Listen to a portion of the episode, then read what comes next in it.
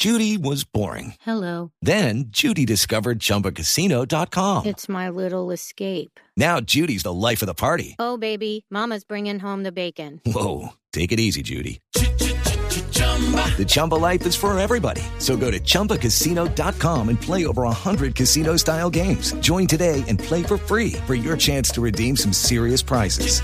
chumba ChumbaCasino.com. No purchase necessary. Void where prohibited by law. 18 plus terms and conditions apply. See website for details. Una señal que se enlaza. Regiones conectadas a través de un dial. A partir de este momento, Oscar Montes, Ana Cristina Restrepo, Hugo Mario Palomar, Valeria Santos, Gonzalo Lázari y Camila Zuluaga analizan y debaten el tema del día. El tema del día. Colombia está al aire. Son las 12 del día, 16 minutos. A ustedes muchas gracias por seguir conectados con nosotros aquí en Mañanas Blue. Les habíamos anunciado desde muy temprano que teníamos programada una entrevista con el doctor Luis Fernando Andrade, expresidente de la, de la ANI de la Agencia Nacional de Infraestructura. El doctor Andrade no habla en medios de comunicación hace dos años. De hecho, hace dos años tuvimos una entrevista aquí en estos mismos micrófonos con el doctor Andrade sobre el caso y el juicio que hay en su contra sobre la Ruta del Sol 2, en donde se habla de ese famoso otro sí de Ocaña Gamarra. ¿Por qué el doctor Andrade vuelve a hablar? Ya se lo vamos a preguntar, pero es noticia una vez más por las declaraciones que ha venido entregando Bernardo El ñoño Elías, quien fuera senador del partido de la U, quien participó activamente en la reelección del expresidente Juan Manuel Santos y quien ha hecho unas acusaciones bastante delicadas en contra del gobierno del entonces presidente Juan Manuel Santos y también del exdirector de la Agencia Nacional de Infraestructura, el doctor Luis Fernando Andrade. Así que haciendo esa introducción, doctor Andrade, le doy la bienvenida. Mil gracias por aceptar esta entrevista en los micrófonos de Blue Radio. Eh, muy buenas tardes, Camila. Muy buenas tardes a los miembros del panel de periodistas y muy buenas tardes a todos eh, sus oyentes. Doctor Andrade, Eh, ¿por qué razón usted toma la decisión? Porque somos eh, testigos, usted y yo, tal vez los oyentes no saben, que en varias oportunidades durante estos dos años, pues lo hemos llamado para decirle que, pues que nos conceda una entrevista para hablar de todo lo que se ha dicho sobre el caso Odebrecht, sobre la reelección de Juan Manuel Santos, sobre Ocaña Gamarra, sobre la Ruta del Sol 2 y usted había mantenido silencio por dos años. ¿Cuál fue la razón por la cual usted dijo ya es hora de salir a hablar en los micrófonos? Bueno, eh, la verdad es que la última vez que tuve una entrevista de este tipo fue precisamente contigo, eh, justo antes de venir para Estados Unidos. Y la razón que no di declaraciones es que estaba y estoy en medio de un juicio y no quiero generar eh, ruido o fricciones eh, por fuera de lo que son las audiencias eh, por respeto al juez y por respeto a los participantes en el juicio. Sin embargo, en las últimas semanas se han venido dando todo tipo de declaraciones e informaciones en los medios de comunicación sobre las declaraciones de los señores Juan Sebastián Correa, eh, Otto Bula y esta semana el señor eh, Bernardo Elías. Y estas ah, informaciones pues han sido, eh, han tenido mucha publicidad. Normalmente son pequeñas frases que ellos dicen y se les da pues amplia cobertura, afectando primero que todo pues mi, mi reputación, pero también eh, engañando a la opinión pública. Entonces, eh, a pesar de que no quería hablar en los medios, creo que es importante venir y, y hacerlo. Doctor Andrade, usted estuvo en Colombia privado de su libertad en casa por cárcel por más o menos un año, si mal no recuerdo. Cuando a usted eh, pues le levantan esa medida de aseguramiento de casa por cárcel, usted porque tiene ciudadanía eh, norteamericana se va para los Estados Unidos. ¿Usted por qué toma la decisión de irse de Colombia y refugiarse en Estados Unidos? Bueno, eh, ocurrieron una serie de eventos bastante desafortunados que básicamente me generaron miedo por mi vida y la de mi familia. Eh, tal vez los más graves fueron una visita por el director de la modelo a mi casa en horas de la noche a exigirme que cancelara una entrevista similar a esta que había organizado con periodistas en Estados Unidos. Eh, me preocupó mucho porque, eh, primero, ¿cómo sabía él que eh, iba a tener esa entrevista? Pero segundo, ¿qué derecho tenía él para hacerlo?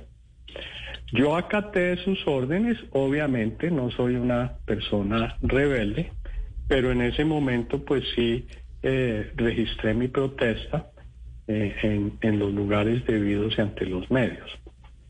Después de eso, eh, vino un incidente tremendo que fue la muerte de Jorge Enrique Pizano, una persona que había confiado en mí, que se identificaba eh, con mi situación y me había entregado información de sus auditorías en Ruta del Sol, la cual yo estaba analizando para mi defensa, por un lado, pero también para ayudarle a, la periodista eh, María Jimena Duzán entender eh, qué era lo que había pasado en Ruta del Sol. Doctor Andrade, eh, ¿cuál ha sido, déjeme lo interrumpo porque usted está en Estados Unidos, nos explica por qué se va por el temor de lo que pasa en su casa, de, mm, de todo lo que nos está explicando, pero la embajada norteamericana, ¿qué papel ha jugado en todo este proceso de usted irse de Colombia para los Estados Unidos? ¿Qué ayuda le ha prestado a usted la embajada de, los Estados Unidos en este proceso? Bueno, la embajada americana eh, siempre estuvo apoyándome eh, cuando estos eventos comenzaron a ocurrir. Por ejemplo, el de la visita del director de la modelo, el embajador de Estados Unidos en Colombia le escribió una carta a, creo que fue al ministro de Justicia o al director del IMPEC, para que asegurara mi integridad de aquí en adelante. Y ellos eh, estaban al tanto de mi situación, estaban al tanto de los riesgos que estaban corriendo y me sugirieron que tan pronto eh, terminara la detención domiciliaria y no tuviera restricciones de viajes en Colombia, eh, me mudara a Estados Unidos. La intervención de ellos fue clave el día del viaje, porque ese viaje, la recomendación era hacerla en un avión privado, que tuviera un poco más de discreción y no estuviera en medio del aeropuerto con todas las cámaras encima. Y em, una vez estaba en el avión, las autoridades eh, migratorias eh, me obligaron a bajarme del avión y me llevaron a sus oficinas en el aeropuerto del Dorado, sin ninguna explicación. Bueno, sí, me dieron una explicación, que yo no estaba autorizado a salir de Colombia. Eso no era cierto porque yo no tenía ninguna medida de restricción y previamente habíamos verificado con el Interpol de que no tuviera eh, ninguna restricción. Entonces, del gobierno de Estados Unidos llamaron a las altas autoridades colombianas y después de más de una hora que me tuvieron retenido, eh, se me permitió salir del país. Doctor Andrade, usted dice que se va del país porque tiene temor por su vida, por la de su familia. Y yo le pregunto, ¿usted tiene temor de que quiénes, quiénes podrían estar detrás de un presunto plan en su contra que lo hace a usted irse de Colombia para Estados Unidos y enfrentar su juicio desde allá y no aquí? Yo no sé exactamente quiénes son las personas, por ejemplo, que motivaron las acciones del director de la modelo, que por ejemplo instalaron los equipos para hacernos monitoreo desde el edificio de enfrente, que ese fue otro tema complicado, porque nos dimos cuenta que lo que estábamos hablando en el edificio eh, tenía consecuencias afuera, ¿no? Y entonces yo contraté una empresa de seguridad especializada en ese tema e identificaron señales de aparatos de monitoreo del otro lado de la calle, en un edificio. Y me explicaron que esos equipos, que básicamente pueden escuchar voz a una cuadra de distancia, pueden ir a través de los vidrios, eh, solo los tienen las autoridades de gobierno. O sea, no se consiguen en el mercado privado y eh, han sido entregadas al gobierno colombiano por los gobiernos británicos y americanos. De hecho, el investigador eh, me hizo un chiste, ¿no? Me dijo, oiga, usted debe tener problemas muy grandes para que lo estén monitoreando con estos equipos. En ese momento no había ninguna orden eh, de, legal de monitoreo a mi persona. Em, eso pues fue muy preocupante. Obviamente nosotros estábamos trabajando de la mano con Jorge Enrique Pisano viendo cómo lo podíamos ayudar. Cuando digo eso en plural son mi esposa y yo. Mi esposa estuvo con él eh, dos semanas antes de su muerte. Él le entregó a mi esposa las grabaciones que luego se hicieron públicas eh, por parte de Noticias 1 y El Espectador. Y le dijo en su momento pues que le, la vida de él quedaba en sus manos, que por favor pues no las hiciera públicas. Em, cuando él muere, pues nosotros le explicamos esto también a las autoridades americanas. Y yo creo que la cereza del cóctel de todo esto es cuando el señor Néstor Humberto Martínez, entonces fiscal, es llamado al Senado a declarar eh, sobre qué estaba pasando con el tema de la investigación de Odebrecht con Jorge Enrique Pizano. Y él en esa alocución dice que mi esposa y yo eh, somos los mayores conspiradores contra la justicia colombiana en la historia del país. Y habla específicamente de mi esposa y dice que es una panfletera eh, que va a decir mentiras en el Congreso de Estados Unidos. Entonces, bueno, ya cuando lo está amenazando uno directamente el fiscal. O sea que la razón por la cual principalmente ustedes se van, entre otras cosas, son porque se sienten amenazados por Néstor Humberto, doctor Andrade, por el exfiscal general de la Nación, Néstor Humberto Martínez como para, eh, si, digamos, cerrar ese e- capítulo de, por, qué salen de Colombia. Por, e- por, ese evento en particular sí es él, pero yo no sé quién más detrás estaba, por ejemplo, de las interceptaciones telefónicas, de la muerte de Jorge Enrique Pizano, de mm, el envío, digamos, de funcionarios de, de la modelo a intimidarme. Eh, Puede haber sido él, pudieron haber sido otras personas. Doctor Andrade, usted me dice que la razón por la cual sale a hablar después de mucho tiempo en silencio, pues para no presionar a la justicia y para respetar el proceso, pues lo hace porque empiezan a salir en los medios de comunicación frases de Bernardo El Ñoño Elías, ex senador por el partido de la U, pues que lo incriminan a usted y que además lo vinculan a una cantidad de casos de corrupción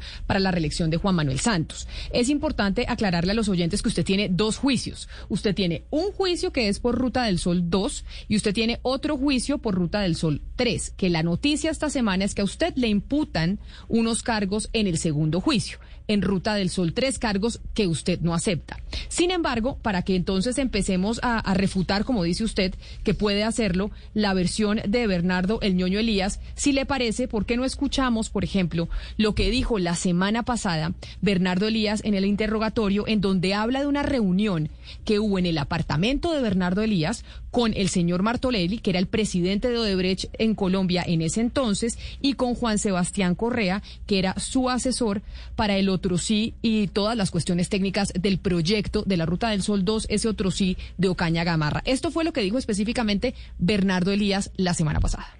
Me dice Martorelli, consígueme una reunión con Luis Fernando Andrade para ver cómo tratamos los temas de los ajustes que había que hacer en el proyecto. Yo le dije que me dejara ver que no estaba seguro de que el doctor Andrade me fuera a aceptar una reunión con él. Yo, su señoría, llamé a Juan Sebastián Correa, que ya tenía el teléfono de él, y resulta que Juan Sebastián habló con el doctor Andrade, y ese yo, y me dijo que, eh, que sí podía, que su jefe Luis Fernando Andrade me aceptaba una invitación a comer en mi apartamento donde estaría el presidente de Me dijo que sí. Yo le dije, adviértale que va el presidente de Odebrecht Colombia. Él me dijo que sí, para aclarar unos temas de la vía Cocaña Gamarra. Le dije que sí, me dijo que sí. En esa, esa reunión se desarrolla más o menos en el mes de septiembre, de septiembre del 2013, y se da entre el doctor Luis Fernando Andrade, Juan Sebastián Correa, el Huberto Martolí y yo. hubo la comida. Eh, Martorelli decía que tenían un problema con el tema de la visión. El doctor Andrade le respondía todas las anotaciones que ellos tenían, muy amablemente, como decía que el doctor Andrade. Doctor Andrade, esa reunión que se dio en la casa de Bernardo Elías, usted como director de la Agencia Nacional de Infraestructura, ¿por qué la acepta? En donde además está directamente el presidente de una empresa que está interesada en ese, en ese proyecto. Esa, esa reunión nunca existió y, y no lo digo yo. Los otros participantes de la reunión también lo dicen. El señor Martorelli ha rendido eh, testimonio bajo juramento en tres diferentes situaciones, en la Procuraduría, en el juicio de un senador y creo que en el propio juicio del senador Elías, y él eh, negó que esa reunión hubiera existido. Eh, no lo mencionó en esta parte, pero cuando, cuando estos señores inventan mentiras, siempre le ponen como un poco de salsa, ¿no? Un poco de cosas para hacerlo sonar peor. Y uno de los temas era el tema del chef especial y las dietas vegetarianas, porque yo soy vegetariana. Bueno, a ese chef también lo llamó la fiscalía a explicar bajo juramento eh, los hechos. Eh, él vino una primera vez y dijo que él no vivía en Bogotá en esa época y que él no había participado en esa reunión. La fiscalía un poco frustrada lo cita de nuevo un par de meses después, dice absolutamente lo mismo. Es decir, el Bernardo Elías mintió y esa reunión en la casa del ñoño Elías en su apartamento no es verdad, no existió. Esa reunión no existió. Pero entonces hablemos... Y, me gustaría explicarle, Camila, cómo es que surge todo este tema. Es muy interesante. Eh, este es un caso complejo y por favor paciencia, pero es importante ver la cronología de los hechos. Eh, el señor eh, Correa, mejor dicho, el señor Bula, que es un intermediario, recluta a Elías y Elías recluta a Correa.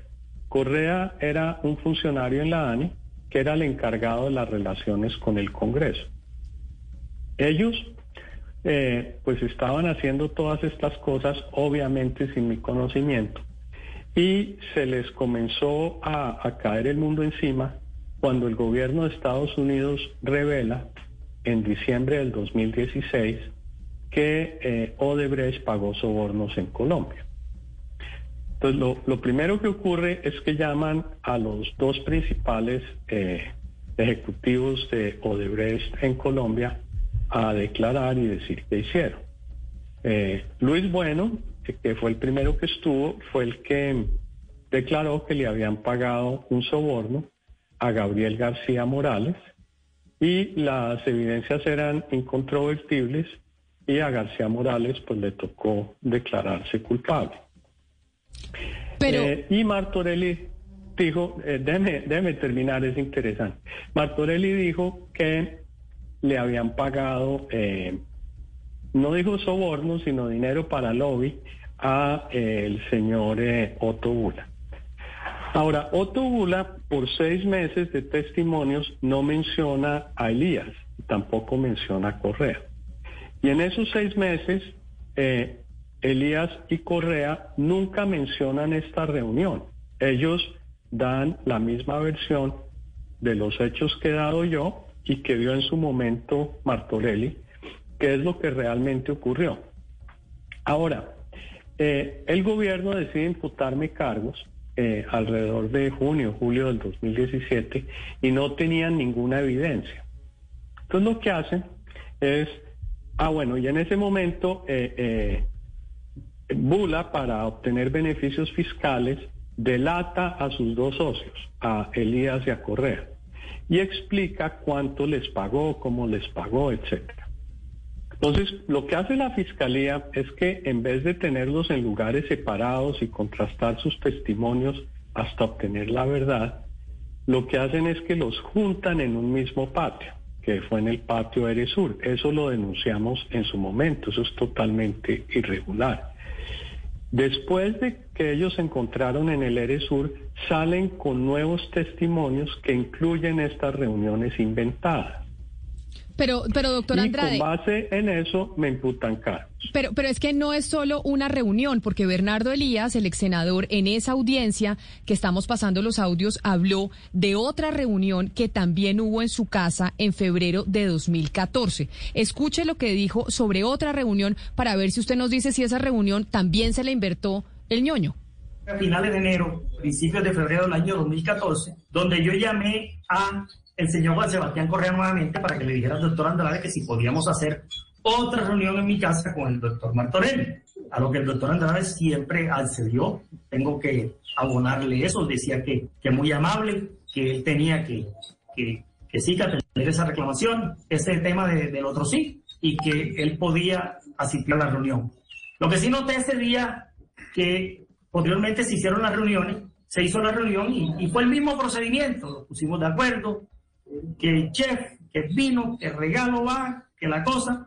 Lo que sí noté ese día es que el doctor Andrade ya estaba muy disgustado, muy pero muy disgustado, porque tenía eh, una presión alta de muchos sectores para firmar ese otro sí. Ya estaba prácticamente solucionado lo de el concepto.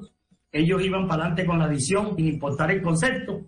Le pidió a Martorelli con cierto disgusto, noté, que mandara, que no le mandara más emisarios, que por favor no le mandara más emisarios, que inclusive iba a firmar ese otro sí sin compe, sin confe, que sí que más quería. Dijo que la Cecilia, que la doctora Cecilia Álvarez y la ministra y la, y la, ministra Cecilia Álvarez y la doctora Gina Parodi vivían en el mismo edificio con él y lo tenían prácticamente que cansado para que firmara ese otro sí, eh, rápido. Entonces lo tenían fustigado, él estaba muy molesto. Martorelli dijo que ya eso estaba muy demorado y que él necesitaba proceder, me dijo. Yo, ya eso está muy demorado, yo necesito proceder con unos compromisos, con una cosa. El doctor Andrade Malgeniado le dijo, proceda con lo que tenga que proceder, pero ya déjenme la vida en paz que yo eso lo voy a firmar. Pero entonces, doctor Andrade, esto que narra el ñoño Elías, esta segunda reunión y esta molestia suya y las presiones que estaba recibiendo desde el gobierno central, desde el Ministerio de Transporte, como dice el ñoño Elías, con de la ministra Cecilia Álvarez, tampoco son verdad. Esa reunión tampoco existió. Usted tampoco lo presionaron para firmar ese otro sí. Esa reunión tampoco existió. Y de nuevo, eh, ¿por qué lo digo? Eh, ¿Me escuchan? Lo escuchamos perfectamente. Ah, sí, sí, perdón. Eh, ¿Por qué lo digo? De nuevo, los participantes en esa reunión lo niegan. Lo niega el chef, que no estaba en esa época, lo niega Martorelli, pues obviamente eh, lo niego yo. Y fíjese lo que yo le digo que le ponen picante a las cosas para que suenen periodísticamente más interesantes. Entonces, esta frase de que yo llegaba a mi apartamento y me encontraba ya a Cecilia y a Gina porque ellas vivían allí también y que me volvían loco. Pues que ellas no vivían en mi edificio. Gina sí vivió en mi edificio antes de que Cecilia fuera ministra, como tres años atrás de esos hechos. ¿no?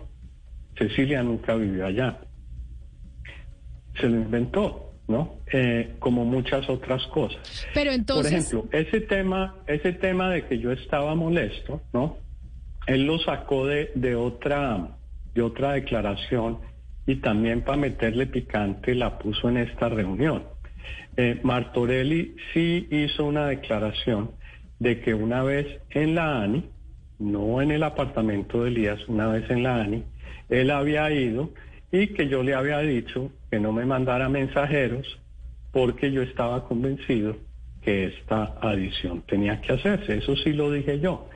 Y, y, ahora él, él coloca ese evento y esa frase de Martorelli en su apartamento. Entonces, lo, lo, lo que es claro, pues es que el señor ahí sigue mintiendo. Pero, ¿por qué entonces, y corríjame si usted, si esto es cierto o no, el señor Correa, que era su asesor, no cambió después la versión, doctor Andrade? ¿No dijo él y confirmó que sí hubo reunión, que sí hubo estas reuniones que, que está diciendo el ñoño Elías en su casa? Sí, eh, la, las versiones de Correa bajo juramento y de nuevo en tres lugares diferentes, ¿no? En la Procuraduría, en la Fiscalía y en la Corte Suprema, no incluían esas reuniones. Él comenzó a hablar de esas reuniones cuando estaba en el mismo patio detenido con eh, Bula y con Elías y obtuvo grandes beneficios como resultado de eso. Y esto es algo eh, que, Colombia debe saber, ¿no?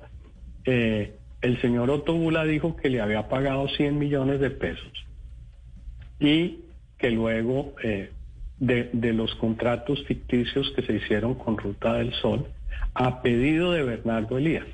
Está escrito bajo juramento en la declaración de colaboración. Pero entonces eso quiere decir, pero eso quiere decir, doctor Andrade, que también es mentira que usted tenía presiones del gobierno central para firmar ese otro sí. ¿Usted puede decir que nadie a usted lo presionó para firmar, firmar ese otro sí de Ocaña Gamarra? Nadie del gobierno lo estaba llamando y le estaba diciendo, bueno, ¿qué hubo? ¿Qué pasó con ese otro sí usted como director de la ANI? No, no, eso no es cierto. A ver, y hay que poner las cosas en contexto. En ese momento estábamos llevando a cabo el programa de infraestructura más grande en la historia del país, que de hecho todos esos proyectos de aquella época son los que se están construyendo en este momento y que están cambiando la infraestructura vial del país. En todos esos proyectos hay alcaldes interesados, hay eh, gobernadores interesados, hay empresarios interesados de que se resuelvan las cosas y se saquen adelante. Entonces, tanto en ese proyecto como en todos los demás, la ANI y yo personalmente continuamente teníamos que dar explicaciones de por qué todavía no se había arrancado esto, que por qué todavía no se había hecho lo otro. Entonces, en este caso, como en el caso de todos los otros contratos de concesión, sí me llamaban y me llamaban de muchos sitios para decir, bueno, ¿y por qué no han arrancado la construcción de esto? ¿Por qué no han resuelto tal problema? Doctor Andrade, ¿usted cree, hablando precisamente de ese otro sí y de las presiones, como se ha dicho que existía un interés especial y particular en las exministras Gina Parodi y Cecilia Álvarez en que se aprobara ese otro sí de Ocaña Gamarra, que además ellas también pues están vinculadas a todo un proceso precisamente por eso? ¿Había o no había un interés especial de las exministras en ese otro sí? Que yo lo hubiera detectado, no, pero también venga y le explico los hechos y la historia en mayor detalle. Eh, el señor Elías dijo que se había escogido ese tramo para adicionarle a Ruta del Sol entre Ocaña y Gamarra por insistencia de Gina y de Cecilia. Bueno, lo primero es que yo con Gina casi nunca traté, la habría visto, no sé, tres o cuatro veces en mi vida, ¿no? Yo trataba con Cecilia porque era mi jefe, no era el ministro, la ministra de Transporte. Pero un, tema importante es que yo propuse eh, ese tramo porque era muy importante para la nación y lo propuse antes de que ella fuera ministra. Quien era ministro en ese momento era Miguel Peñalosa. Y ahí está toda la documentación y las cartas que nos cruzamos con el contratista. Ellos preferían hacer un tramo en la vía hacia Medellín por Puerto Berrío. Yo les decía que no, que al país le convenía más hacer el tema entre Gamarra y Ocaña. Y al final en esa época se decidió que íbamos a, a comenzar a analizar eso. No se decidió que se iba a hacer, sino que se iba a comenzar a analizar eso. Entonces, ellas no estuvieron en el génesis de esto, como dice el señor Bernardo Elías. Y fíjese que eso ocurre muchos años antes de las elecciones, ¿no? Estamos hablando de, julio, creo, del año 2012, y esta reunión de la cual habla eh, Bernardo Elías es hacia febrero del 2014. Entonces, primero ellas no tuvieron nada que ver con el Génesis. Luego, la ministra sí fue mi jefe ¿no? Y fue mi jefe por dos años y por dos años ella supo todo lo que pasaba en la área. Y ahí también debo hacer una explicación de cómo funciona esa entidad y cómo pero yo, digamos, como gerente. Mi, mi especialidad en la vida es desarrollar organizaciones y esquemas de gerencia. Eso fue lo que yo hice por 25 años en McKinsey y por eso me contrataron a mí para crear la ANI. La ANI que existe hoy y cómo funciona fue una idea mía. Entonces, los procesos que funcionan al interior de la ANI los diseñé yo. ¿Y cómo funcionan esos procesos? Bueno, yo solo no. Obviamente necesité de un equipo de gente que me apoyó y consultores, etcétera, pero digamos que las ideas rectoras eran mías.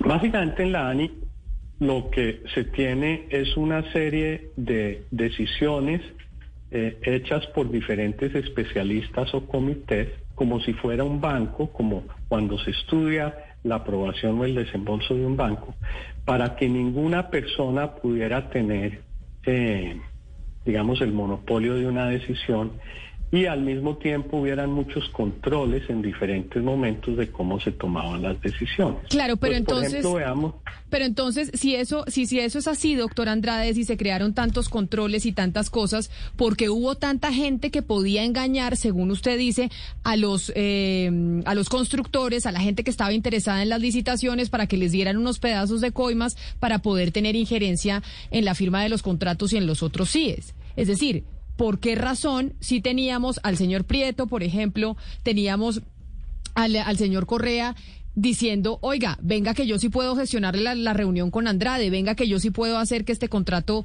se firme, venga que yo sí le puedo ayudar a acelerar este tema? Bueno, yo no puedo entrar en la mente de los dueños de Ruta del Sol para entender por qué eh, decidieron llevar a cabo estas decisiones. Pero sí, ah, fíjese en una reflexión. Al señor García Morales, en el INCO, que es la entidad anterior a, a la ANI, que no tenía todos estos controles, a él le pagaron seis y medio millones de dólares para que influyera una decisión. A mí nunca me pagaron un peso, nunca se atrevieron a ofrecerme un peso.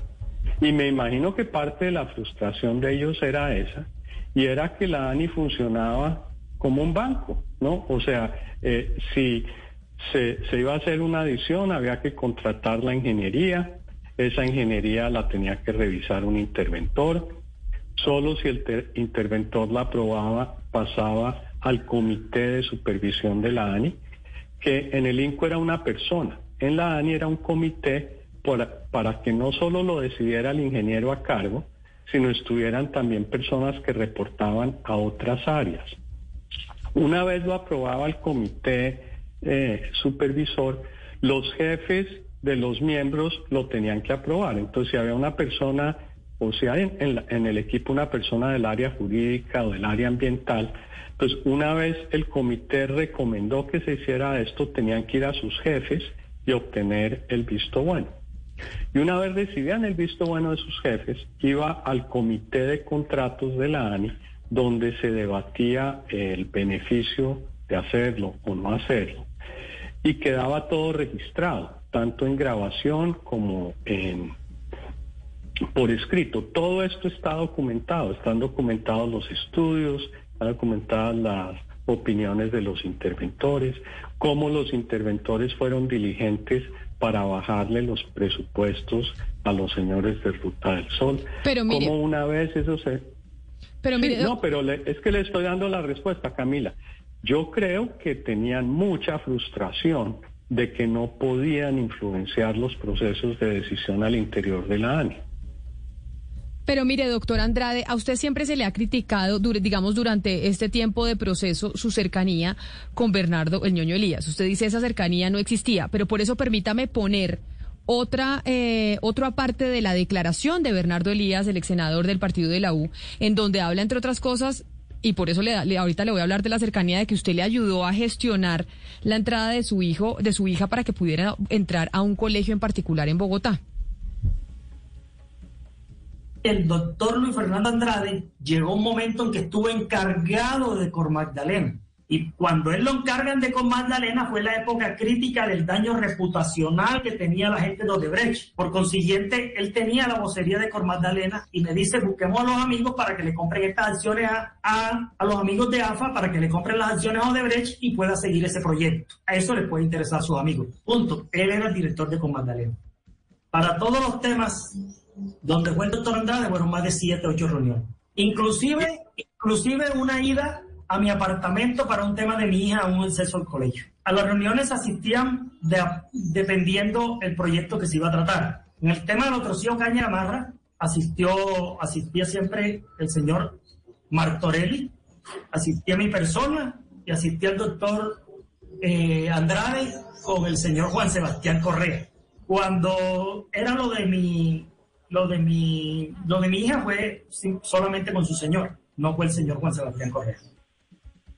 Doctor Andrade, por eso le pregunto, y es, eh, ¿por qué tenía usted una relación tan cercana con el, con el ñoño Elías? ¿No se arrepiente de haber tenido una, una relación cercana con ese senador? ¿Y no le parecía, por ejemplo, raro la insistencia de Bernardo Elías en un contrato en particular de la ANI? Bueno, eh, vamos a de nuevo aquí a poner en, en, perspectiva cuáles eran mis responsabilidades como presidente de la ANI. Yo tenía una responsabilidad como miembro del digamos, de, de la rama ejecutiva, de tener una buena relación con el Congreso, fundamentalmente por dos razones. Porque en el Congreso es que se aprobaba el presupuesto de la ANI y entre más alto fuera ese presupuesto, pues más obras podíamos hacer o más concesiones podíamos contratar. Pero segundo, nosotros teníamos que cambiar muchas leyes y cambiamos muchas leyes para permitir eh, las asociaciones público-privadas para reducir eh, todas las trabas y trámites alrededor de las expropiaciones, eh, para un montón de cosas. por ejemplo, en esa época tramitamos leyes para crear la Financiera de Desarrollo Nacional, tramitamos leyes para permitir o facilitar la emisión de bonos de concesiones colombianas en el exterior, porque en Colombia no había suficiente dinero a largo plazo para hacer eh, eh, eh, estas obras. Entonces, yo sí hice un esfuerzo muy grande de entenderme bien con el Congreso, no solo con el señor Bernardo Elías, sino con todos los congresistas que tenían que ver con estas decisiones. Y sabe que fui muy efectivo. Si usted compara los presupuestos que obtuvo la ANI en esa época, relativo a lo que había obtenido el INCO antes. Nada que ver. Y si usted ve la agenda legislativa que logramos aprobar para crear lo que hoy en día es considerado el mejor sistema. Pero no, pero no se arrepiente usted, doctor Andrade, de esa cercanía con los congresistas, en este caso con Bernardo Elías, que yo entiendo que esa era su función, que usted tenía que estar en contacto con los, con los legisladores, ni más faltaba. Pero no, no se arrepiente de, pronto de haber sido tan inocente y, ayudarle con el colegio de la hija, recibir regalos, etcétera, etcétera. Mire, ayudarle eh, con el colegio de la hija era algo que iba a fomentar una mucha mejor relación con él y en todo lo que fueran los trámites de presupuesto, que él estaba en la comisión de presupuesto, y todo lo que tuviera que ver con las leyes relacionadas a infraestructura, me iba a hacer la vida mucho más fácil. Y por eso lo hice. Que el señor Elías me victimizó en esa época, utilizando mi nombre para cobrar plata, sí, él lo hizo, está muy claro que yo hubiera deseado nunca conocer a Elías, pues claro, ojalá nunca lo hubiera conocido. Pero fíjese que con todos los otros congresistas con que traté, pues no me pasó este problema. Y hay que partir del principio de buena fe, ¿no? Acá dicen, no, pero es que todo el mundo sabía que Elías era corrupto. Pero es que si, si, si le ponemos esa prueba al Congreso de Colombia, ¿no? de que uno no puede hablar con personas que se sospecha que son corruptas, pues caramba, quedarían muy poquitos, ¿no? Entonces, esa es Colombia. Y si uno eh, es el presidente de una agencia y estamos en un sistema democrático que exige que se tramiten las leyes de esa forma, pues sí, yo lo hice y no me, de eso no me arrepiento. Pero, ese, pero, pero esa me parece muy triste eh, haberme cruzado en la vida con ese señor. Pero, pero esa, lo que entonces en eso que dice el ñoño sí es verdad. O sea, esa reunión en donde hablan del tema de la ayuda de la hija para entrar al colegio sí se da en la casa de Bernardo Elías. Esa sí, existió. yo, yo reconocí, también no se les olvide quién fue el que puso en conocimiento de las autoridades lo que estaba haciendo Bernardo Elías, fui yo, ¿no? Y en ese momento yo les dije cuáles eran las reuniones que ha tenido y cuál era el interés de él. Y, e, es un caso muy complejo, pero volvamos a la cronología. Todo esto de nuevo tiene génesis en Estados Unidos. En Estados Unidos se revela estos sobornos. Y en ese momento dice el señor, eh, dice, perdonen un segundo que perdí aquí la... Tranquilo. La imagen. La imagen no los estoy viendo. Pero, pero yo lo estoy viendo eh, perfectamente y lo estamos escuchando, doctor Andrade. Perfecto. Entonces yo sí, no los veo, pero voy a seguir hablando. Sí, entonces el... Eh, eh, ¿De qué estábamos hablando? Perdón, Camila, perdí el hilo. Del tema del, del, ñoño Elías y la ayuda y la reunión que sí hubo en la casa de Bernardo Elías ah, para hablar de la entrada ah, de, su hija al colegio. Claro, entonces, eh, eh, cuando se comienza a mencionar que el propósito del lobbying de Otto Bula era reclutar congresistas para que le ayudaran en su proceso de lobbying, Ahí la primera pregunta que me hace la Fiscalía obviamente es qué congresistas fueron a su oficina y en qué estaban interesados. Y yo fui el primero que dijo que Bernardo Elías estaba interesado en el tema de Ocaña Gamarra y fue a raíz de eso que le compulsaron copias a la Corte Suprema e inició la investigación de Bernardo Elías. Esas reuniones yo las divulgué desde el inicio Em, de, de, todas las investigaciones. Esto no fue algo que salió eh, como consecuencia de investigaciones de la Fiscalía. Doctor Andrade, yo tengo una última pregunta y es que, porque se nos acaba el tiempo, y es que es evidente, o por lo menos eso parece, que la Fiscalía está buscando pues llegar a responsabilizar al expresidente Juan Manuel Santos de la entrada de dineros de Odebrecht a su campaña de reelección. Y yo sí quiero preguntarle a usted si cree que el presidente Santos sabía que esos contratos estaban siendo objeto de coimas y estaban siendo utilizados para el financiamiento de y para el financiamiento ilegal de su campaña de reelección. ¿Usted cree que el presidente Santos sabía? No, no, no tengo cómo saber eso, porque yo nunca participé en política yo no participé en ninguna campaña política. Estuve allá seis años como un técnico ayudándole al país a desarrollar su infraestructura. ¿Qué pudo haber pasado en esas ah, elecciones? Y, y qué cosas hicieron buenas y qué cosas hicieron mal hechas? Pues yo no soy la persona que lo voy a juzgar y menos aún emitir una opinión irresponsable sin haber estado presente. O sea, usted no me dice que sí ni que no, sino que no tiene ni idea, que no tiene cómo evaluar si el expresidente Santos sabía que esos contratos se estaban llevando a cabo para darle coimas y que se ingresaran dineros a su campaña. Así es, yo no tengo cómo saber eso y no soy un irresponsable como para comenzar aquí a emitir opiniones y juicios. Doctor Andrade, yo sé que podríamos hablar mucho más porque el interrogatorio del ñoño Elías pues fue muy extenso, se ha hablado mucho en los medios de comunicación de lo que él dijo, pero me parecía importante escucharlo y saber qué tenía que decir usted frente a esas principales cosas que se dieron a conocer públicamente que dijo el ñoño Elías en ese interrogatorio sobre el caso Ruta del Sol 2, que aclaramos y le decimos a los oyentes, y usted tiene dos procesos, ¿no? Dos juicios uno por Ruta del Sol 2 y otro por Ruta del Sol 3. Así que le agradezco enormemente haber aceptado esta invitación. Bueno, muchas gracias eh, Camila, muchas gracias a, todo el panel. Y tal vez quisiera hacer una última aseveración, ¿no? Y es lo absurdo de todo esto y los motivos detrás de todo esto. Fíjese que yo fui la persona que no permitió que se le pagaran casi un billón de pesos en reclamaciones a, Ruta del Sol y a sus socios.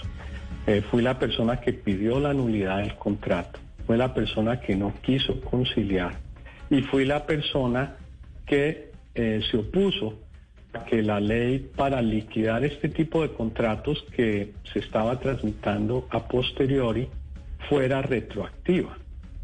¿no? Esa, esa persona que tuvo el valor de hacer todo eso fui yo. Y eh, desafortunadamente me imputaron cargos para mandarme a la cárcel y sacarme de ahí. Y todo el trabajo de ellos a partir de eso fue ver cómo recomponían el daño que yo les había hecho. Entonces, por ejemplo, ellos lograron en la ley de infraestructura eh, cambiar la propuesta que yo había llevado al Congreso justo con otros funcionarios para que fuera retroactiva. Imagínense, se, se pasó una ley retroactiva en el segundo semestre de 2017 eh, para favorecer la liquidación de un contrato que se había obtenido a través de la corrupción. Eso fue denunciado antes de que se aprobara esa ley a la Contraloría General de la República y el Contralor eh, hizo un comunicado que es inusual diciendo que esa ley no se debía aprobar y se aprobó. También debo decir que gracias a las investigaciones que hicimos eh, con la información que nos dio Jorge Enrique Pizano, María Jimena Duzán y yo, fue que se supo el rol que había tenido Néstor Humberto Martínez en todo esto, especialmente en lo que fue el famoso contrato de transacción que se firmó nueve meses después de que Pisano le había denunciado a Martínez estos actos de corrupción. Y ese contrato básicamente lo que hizo fue perdonarse mutuamente y mantener confidenciales esos hechos. Ellos debieron haber denunciado eso cuando se los dijo Pisano y se hubieran evitado muchísimos problemas. Pues y el hecho de que nosotros volvimos eso público a través de María Jimena Duzán y a través pues de las declaraciones que yo hice. Lo dejé de escuchar, doctor Andrade. Eso es lo que me ha costado a mí eh, eh, la tranquilidad de mi vida y de mi familia. Pues doctor Andrade, muchas gracias por estos minutos con nosotros aquí en, eh, en Mañanas Blue. Un saludo muy especial y pues vamos a ver qué termina de pasar con su proceso, con los dos juicios que tiene usted en este momento encima. Mil gracias y feliz tarde. Igualmente, muchas gracias y para todos. Es la una de la tarde, dos minutos. Nos pasamos un poquito, hacemos una pausa y ya llegan nuestros compañeros de Meridiano Blue con muchas noticias e información. Era Luis Fernando Andrade respondiendo a esas acusaciones que hizo Bernardo el ñoño Elías en el interrogatorio la semana pasada, en donde lo acusaba, pues de estar eh, moviendo contratos y otros is para favorecer a Odebrecht y que posteriormente esa plata entrara a la campaña de reelección del presidente Juan Manuel Santos. A ustedes, gracias por haber estado conectados hoy con nosotros aquí en Mañanas Blue.